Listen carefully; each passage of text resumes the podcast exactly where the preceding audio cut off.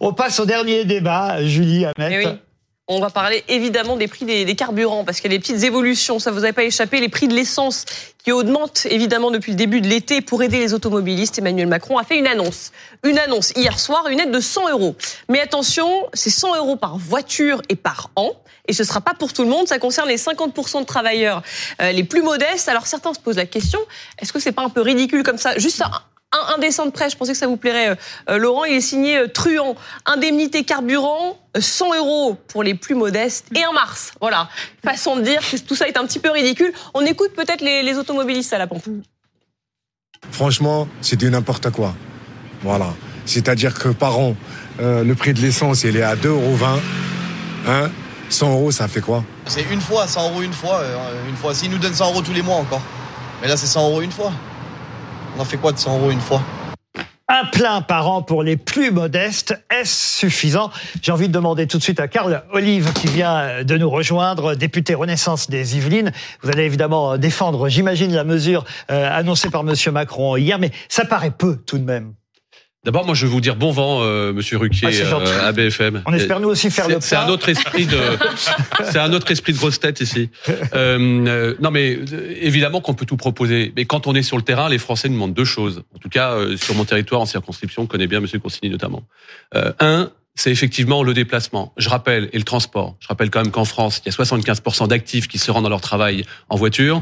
Et en ruralité, on oublie souvent la province, c'est 86%. Premièrement, le, le- le transport et donc le carburant. Deuxièmement, c'est remplir le frigo.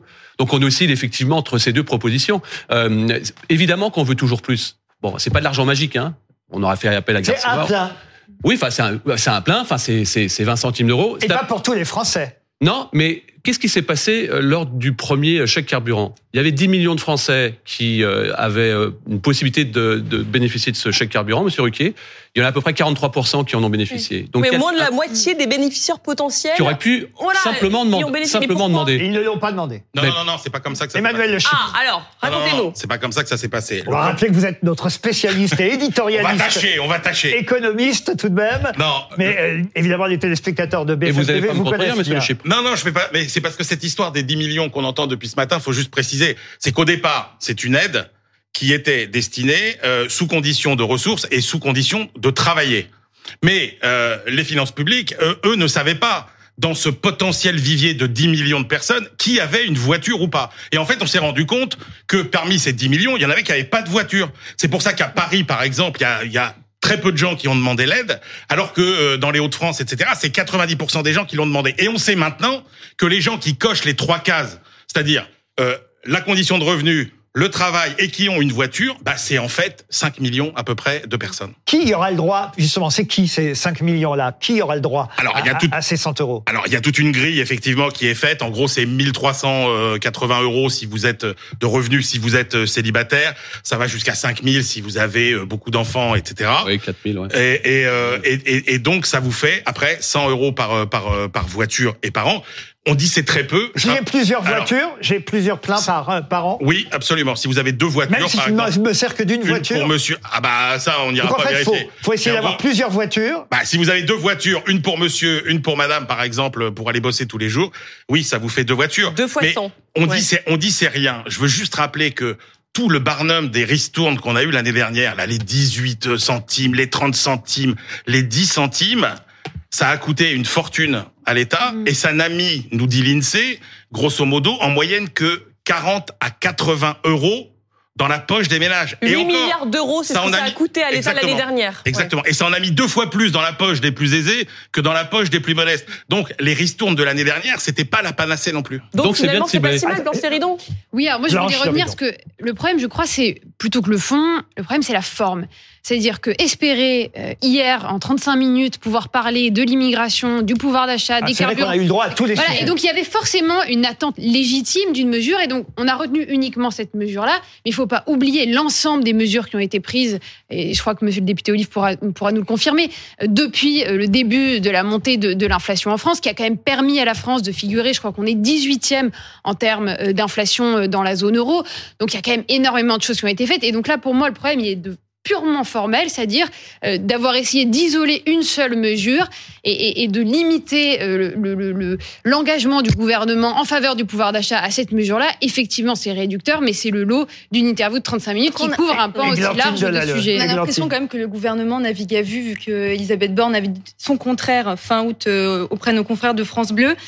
Donc on a l'impression déjà que le président désavoue sa première ministre, que le gouvernement, donc euh, comme je vous disais, navigue à vue, et qu'en plus de ça, Emmanuel Macron a du mal à se désintoxifier du quoi qu'il en coûte. Bah, moi, j'aimerais bien que d'autres pays naviguent à vue comme la France le fait. Hein. Alors Vraiment. pourquoi, pourquoi Bah, ce changement alors euh, je vais vous dire. D'abord, euh, n'oublions pas que notre beau pays, celui qui protège le plus les, les Français, je crois qu'il faut bien comprendre qu'aujourd'hui, je le dis souvent, les mamelles de la République ne tirent plus de lait.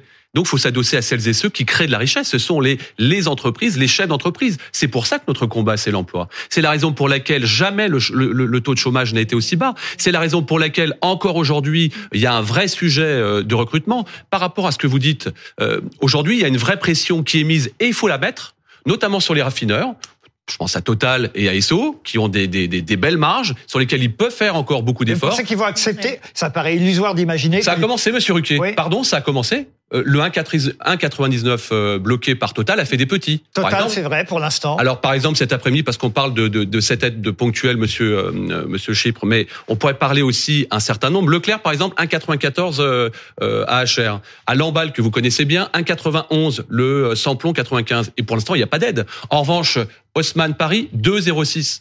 Donc effectivement, et là, ça concerne l'ensemble des Français. Il n'y a pas, je dirais, pour reprendre votre expression, Madame, de bonnes ou de mauvaises mesures. Il y a une envie, encore une fois, de faire en sorte que dans ce pays, on aille effectivement vers le pouvoir d'achat. On a choisi Ouais. l'emploi, qui est notre premier euh, combat, et je pense qu'il faut qu'on s'approprie ce sujet. Oui, oui, ça on peut l'entendre, mais c'est vrai que là, dans les derniers chiffres, on voit qu'il y a quand même un tiers euh, des Français qui se privent d'un repas. Euh, il y a beaucoup de Français aussi qui demandent de pouvoir indexer les salaires sur l'inflation, comme ça se fait en Belgique. Euh, et euh, contestent aussi pas mal les marges d'entreprise qui sont assez euh, énormes et qui provoquent de l'inflation. Et ça, c'est même la BCE et le, le FMI qui le disent. Qu'est-ce que vous en pensez de ça? J'en pense qu'aujourd'hui, on a un déficit dans ce pays qui est de 150 milliards, qu'on a de la dette à plus de 3000, euh, 3000 Grâce milliards. à, grâce, à- grâce à vous. Hein. enfin, gra- non, pardon, on a 3000 milliards Monsieur de dettes. Consigny, On a, Monsieur on, a, on a 3000 milliards de mais- grâce, grâce à Emmanuel Macron.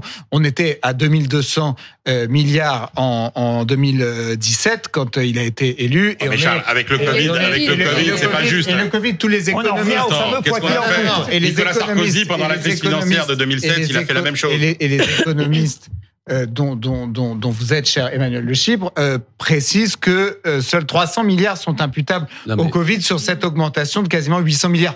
Donc moi, je, je- veux bien, je comprends la logique qui consiste précisément à pas baisser les taxes sur les carburants parce que ça reviendrait à coûter en fait trop cher à l'État et qui vous préférez du coup faire une aide ciblée, pourquoi pas, euh, mais n'allez pas euh, non plus vous ériger en modèle de vertu en, non, matière de contrôle Juste- des juste Chypre encore. Juste Parce un mot en parlant. si on est dedans, à Charles voilà. Consigny. Le- le C'est des tour- générations qui vont payer cette dette. hein. Emmanuel Le le, Chypre. le petit tour de passe-passe en parlant des taxes. C'est là qu'on se dit, en fait, avec cette mesure à 100 euros, en fait, il y a bien la logique qui va dans le bon sens, qui est de dire, on pouvait pas ah, distribuer à tout le monde 8 milliards. euh, vous l'avez dit. L'année dernière, un milliard au début de pour- l'année, et en pour- et pour- janvier. Et pour, Mm. un gain assez faible. Là, on est quand même sur 100 euros pour un nombre restreint de ménages. Et si on est, modeste. si on est un petit peu malicieux, puisque effectivement, comme le dit Charles, il y a beaucoup de taxes Mm. dans un litre d'essence. Oui. En réalité, 60% de taxes dans un litre d'essence, ça veut dire quoi? C'est que quand l'État vous donne 100 euros d'une main, il vous en reprend 60 de l'autre. Voyez, donc c'est pour ça que c'était pas mal de cibler. Moi, je trouve qu'on a été un peu rapia sur ces 100 euros, puisque là, on est qu'à 500 millions de coûts par rapport aux 8 milliards. On pouvait aller jusqu'au milliard. Et là, vous disiez 200 euros. Je pense que ça pouvait quand même avoir. Blanche, un Blanche, Pour revenir un petit peu sur la, la- la cohérence du discours et, et la confusion, est-ce que vous, vous ne jugez pas que cette annonce dont on a parlé, je crois, toute la journée, ne serait-ce que pour essayer de la comprendre, elle n'est pas venue éclipser aussi ce qui devait être euh, l'annonce un petit peu de l'année, de la rentrée sur la planification écologique, et qu'il n'y a pas là aussi une petite confusion euh, légitime qui peut se créer entre un gouvernement qui annonce vouloir être d'une ambition absolument euh, considérable sur la planification écologique et qui, la veille, la, la, la seule Sauf- annonce. Sauf, chèque sauf Blanche, que vous vous étiez là au début de l'émission. On peut revenir sur la phrase prononcée par le président, le président de la République. Il a dit J'aime la bagnole. Hey. Euh, donc les, Français, les Français aiment la bagnole. Non, il Bah, aime son chauffeur surtout, je pense. Son Évidemment que les. Français aiment la voiture. euh, 7 Français sur 10 euh, s'en servent encore une fois pour euh, dans leur dans leur dans leur boulot. euh, évidemment, Euh, c'est c'est pas incompatible. Non, Euh, c'est- comme le disait Monsieur le chiffre, juste un chiffre. euh, c'est 41 milliards euh, qui rentrent dans les finances publiques sur effectivement les taxes d'essence. Mais ces 41 milliards, il y en a 50 50% qui sont consacrés à la transition écologique. Quand le président annonce ce soir 13 euh, RER métropolitains, encore une fois, l'argent il tombe euh, il tombe pas du ciel. Et après, je voulais juste dire, Monsieur Consigny, avec tout le, le- le respect que j'ai pour vous, charité ordonnée commence par euh, par soi-même. Monsieur, pas- vous, Monsieur Consigny, mais enfin vos amis. Euh, Excusez-moi, mais la réindustrialisation de, de ce pays, elle date de quand? Vous parlez des date- républicains. puisque- Oui, enfin, elle date- elle date de, elle, date Vous depuis. parlez aux futurs candidats Voilà, des Exactement. de liste Pour lequel, lequel j'ai beaucoup de respect et d'amitié. Mais euh, encore une fois, je pense qu'on a une réindustrialisation et une attractivité dans ce pays qui n'a jamais été autant euh, au beau fixe. On doit tous, euh, je dirais, s'en féliciter. Oui, mais euh, Attendez, je- je, vais terminer, je vais terminer. Ce taux de chômage qui est historiquement bas, il, encore une fois, il y a, ça, du, je il y a sais. du travail en amont. c'est Ce que vous avez fait sur le chômage. L'apprentissage, l'apprentissage, c'est quelque c'est chose. quand même un peu le seul, Cher euh, l'Institut le, le- le seul, la seule chose que vous que vous pouvez revendiquer au titre de, Juste- bilan de Macron. Mais bon. Juste un mot quand même sur la forme euh, aussi. Là, on parle du fond, mais la forme. Euh, le mot bagnole prononcé par le président de la République. J'aimerais qu'on revoie les images. Ça vous a pas choqué, vous? Mais Georges Pompidou le disait aussi. Regardez. Ce qui est très important pour nos Français, c'est que on est attaché à la bagnole. On aime la bagnole. Et moi, je l'adore. Pourquoi il a employé ce mot, le président Bah, de la parce que quand on est sur le marché, sur UK, on nous parle effectivement de, de bagnoles. Moi, j'ai des enfants, ils adorent les belles bagnoles. Oui. Euh, Oui, mais dans, Le dans ce lapsus- cadre-là, dans le ce cadre-là. Attendez, le lapsus le plus intéressant, c'est pour nos Français quand même. Non, mais c'est hyper démagogique, Ouais. c'est ridicule. Dergaoui. Ça montre vraiment le, le gouffre qu'il y a entre lui et la population française pour le coup. Pourquoi? Bah, parce que lui déjà, c'est son, son chauffeur. Je pense qu'il aime plus que, que la bagnole en elle-même. Ça déjà, je, je voulais le redire quand même. Je pense qu'ils ont, il a surtout peur d'un prochain mouvement des gilets jaunes aussi, parce que je pense que tant que Tant qu'il y a un tiers des Français qui se privent d'un repas, je répète ça, c'est très important. Tant qu'on n'a pas indexé les salaires sur l'inflation, ça ne va pas aller. Et c'est pas avec un billet de 500 que les, les vous avez Églantine, Églantine, Églantine, Églantine. dire- Enfin, je, ça va être compliqué. Églantine. Il faut le dire quand même que les carburants et euh, l'automobile créent euh, une grosse crainte au sein de la Macronie. Moi, j'ai échangé avec plusieurs euh, députés de, de votre camp qui disaient qu'il y avait encore un vrai traumatisme des Gilets jaunes. Donc, je pense que cette phrase d'Emmanuel Macron n'est pas totalement anodine. Oui, la bagnole, c'est important pour les Français. On se souvient d'ailleurs, c'est vrai aussi que ce qui avait peut-être initié, entre autres, hein, le mouvement des Gilets jaunes, c'était la fameuse limitation de vitesse instaurée par Édouard Philippe, rappelez-vous, c'était 80 km à l'heure. Rappelez-vous, c'était beaucoup plus que ça. C'était beaucoup plus que ça. C'était un vrai acharnement ou perçu comme un acharnement anti-mobiliste. Il y avait le contrôle technique qui était plus compliqué, les stationnements qui augmentaient, euh, il y avait effectivement euh, la limitation de vitesse, etc. Et, et les automobilistes, Les ils avaient l'impression que c'était un véritable acharnement. Baisser les taxes, on a compris, c'est non. En revanche, est-ce que la taxe flottante, le retour de la taxe flottante, c'est quelque chose que vous défendriez? Il y a Richard Ramos, le député MoDem, qui souhaiterait déposer des amendements sens dans la loi de finances. Est-ce que c'est quelque chose que vous soutiendriez? C'est-à-dire, je réexplique, hein, lorsque le baril augmente, euh, la taxe baisse et vice-versa. Voilà, la NUPES peu- dit pas non. Notamment. Oui, enfin, en tout cas, c'est quelque chose qui peut être mis euh, autour de la table et euh, Monsieur Monsieur Ramos, le collègue député euh, MoDem, a, a raison de, de, de le Mais mettre. Karl, ça avait été un fiasco. Il y non, avait-. Jospin, il avait essayé, ça avait coûté une blinde et ça n'avait Abandonné par le ça n'avait gouvernement joué que sur quelques Monsieur le chiffre, faites pas comme la Nupes. Laissez-moi terminer une phrase. Quand même. Euh, non, mais ça a le mérite de se mettre, d'être mis autour de la table. Et Peut-être je, je vois ce qui a été fait. euh, est adhérent à la NUPES. Maintenant, c'est un scoop BFM TV, ça se soir. Non, mais en revanche, ce qui a été fait sur euh, la- la- l'assurance, l'assurance chômage, c'est exactement ça. C'est-à-dire, y compris sur les droits au chômage, de les euh, de les réduire euh, quand euh, on est sur un, un taux d'emploi qui est important et de euh, de les augmenter euh, lorsque ce n'est ce n'est pas le cas. En tout cas, ça a le mérite d'être d'être Mm. mis sur la table. En- Donc vous dites pour- pas non. Ben, C'est-à-dire que quand on a quelqu'un qui est qui est force de proposition, on va quand même pas lui mettre un bourre-pif. Mais c'est là où on peut être inquiet parce que euh, et pour vous réconcilier tous les deux, moi quand j'entends qu'on va trouver une voie à la française. Hein, et ben la voie à la française, L'écologie à la française. l'écologie à la française, comme il y a eu beaucoup de choses à la française, des tas d'exceptions françaises. En fait, la réalité, c'est que l'exception française, c'est on dépense, on creuse des déficits Ah non, et non, on non, mais euh, je suis pas d'accord, hein, Voilà. monsieur Le Chip. L'écologie à la française, moi, je peux vous en parler. Quand j'étais maire de Poissy en 2015, j'ai proposé un tramway dans ma ville pour qui est une alternative euh, à la voiture. Formidable. Alors, voté à la région à l'unanimité. Chez moi, devinez qui a voté contre? Les Verts. Parce que le, tracé leur euh, leur convenait pas. Donc quand on vient donner des leçons euh, d'écologie, euh, d'environnement, ça c'est pas l'écologie à la française. Ça c'est la connerie à la française. C'est la politique politicienne dont les Français euh, vraiment réfutent totalement. Charles Consigny, vous l'avez trouvé bon sur les autres sujets hier soir, le président de la République? Euh, non, pour être honnête, je, je, je, je crains, je peux pas faire d'anti-macronisme primaire. hein. Je, je suis sûr que c'est c'est très difficile d'être dans un deuxième mandat, de pas pouvoir se faire réélire, mais je l'ai trouvé très euh, très brouillon euh, et, et, et j'ai trouvé qu'il n'avait pas La forme aussi. Les deux journalistes chose à dire. euh, et chacun de si voulez, leur je crains, je crains, je, je, je, je crains que malgré tout, euh, euh, Emmanuel Macron ne soit pas à la hauteur des espoirs qui ont été mis en lui. Je, je, je- pour moi, c'est quand même l'air du vide.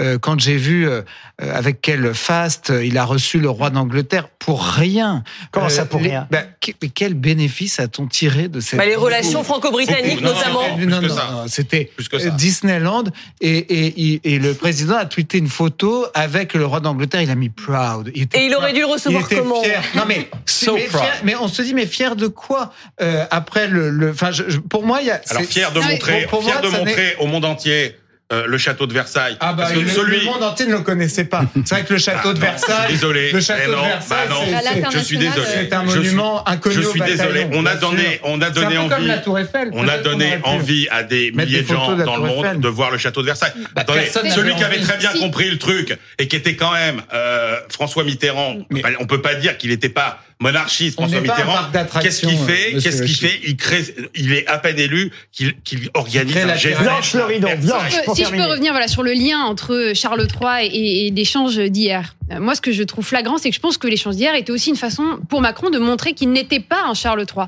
C'est-à-dire qu'il a quand même passé une semaine à Versailles, à manger avec un monarque, à aller voir le pape à Marseille. Et là, il a voulu aussi prouver, ben, j'ai les mains dans le cambouis, je me soucie des préoccupations des Français.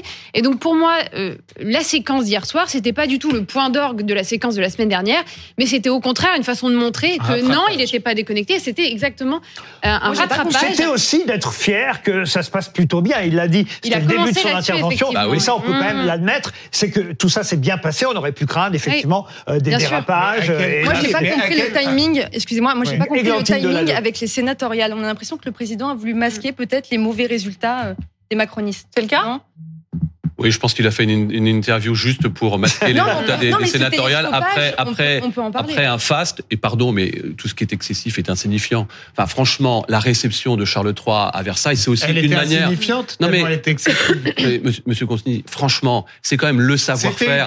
C'est le savoir-faire de, de l'art de la table, par Monsieur- exemple. Monsieur Attendez, je termine. c'est- quand même l'art de la table Oui, en bah, France. voilà. Non, mais en c'est vrai. Non, mais c'est très Du bien. patrimoine, du très bien. patrimoine. C'est-à-dire qu'aux yeux des De l'organisation. Aux, yeux des. Pardon de vous dire que. On va pas revenir Non, sur non, non, non, Versailles. mais on en a attendez. suffisamment Oui, parlé. mais il faut. il- je je, je voudrais que cette L'art de la famille- table, ce sera ici chaque voudrais- soir entre 20h et 21h. Je voudrais désormais. que cette famille politique prenne des, des cours d'histoire. La France n'est pas un parc d'attractions où les gens viennent déguster du vin, euh, visiter Bah, la Versailles réalité, c'est que et, et- et bah, manger. Le tourisme est important, vous pouvez pas Oui. Non, mais là, c'est pas on peut pas- Je. On va- refuse, je refuse que on va la s'arrêter France- là. Je L'agroalimentaire, deuxième excédent Je commercial de la France. refuse Bah que ouais. la France soit réduite à Monsieur le Chypre, et un parc d'attractions. Monsieur le Chypre, vous le connaissez bien cette maison, donc on s'arrête parce que qu'est-ce qui se passe entre 21h et 22h Eh bien, il, y a encore Julie. Ah oui, vous restez là. Eh bien oui, elle va rester, Julie. Moi, je vous retrouve demain à 20h, évidemment, pour euh, une deuxième édition. J'essaierai de ne rien faire tomber euh, dans le studio avant de démarrer. Mais je vous laisse, chers téléspectateurs de BFM TV, en compagnie de Julie Hamet jusqu'à 22h.